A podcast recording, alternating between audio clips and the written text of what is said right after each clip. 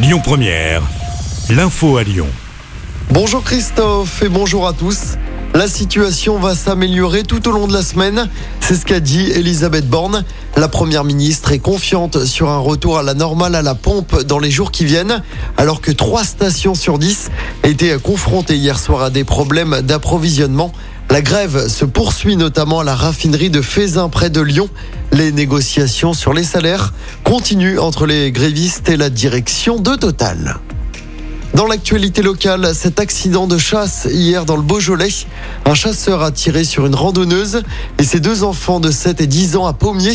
Les victimes ont été touchées aux jambes par les plombs. Elles ont été légèrement blessées et transportées à l'hôpital. En garde à vue, le chasseur a expliqué avoir été ébloui par le soleil. Il a été laissé libre, mais son fusil a été saisi.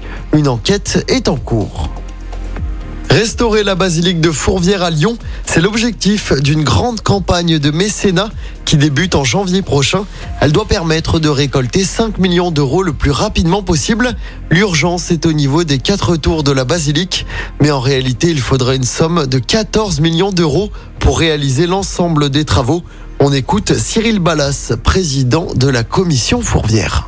Bien sûr, les particuliers peuvent donner. Ce qui est important, c'est d'avoir des sommes euh, conséquentes. Donc, les entreprises, les collectivités, les, les fondations d'entreprises, des sièges sociaux qui sont à Paris, qui ont envie de délocaliser leurs actions. Et la grande campagne de mécénat débute en janvier. La catastrophe avait fait 228 morts le 1er juin 2009. Le procès du crash Rio-Paris s'ouvre aujourd'hui au tribunal correctionnel de Paris. Le constructeur Airbus et la compagnie Air France sont sur le banc des accusés. C'est la catastrophe la plus meurtrière de l'histoire d'Air France. L'épave n'avait été retrouvée que deux ans après le crash. Le procès doit durer pendant deux mois. On passe au sport en football, c'est désormais officiel. Laurent Blanc est le nouvel entraîneur de l'Olympique lyonnais.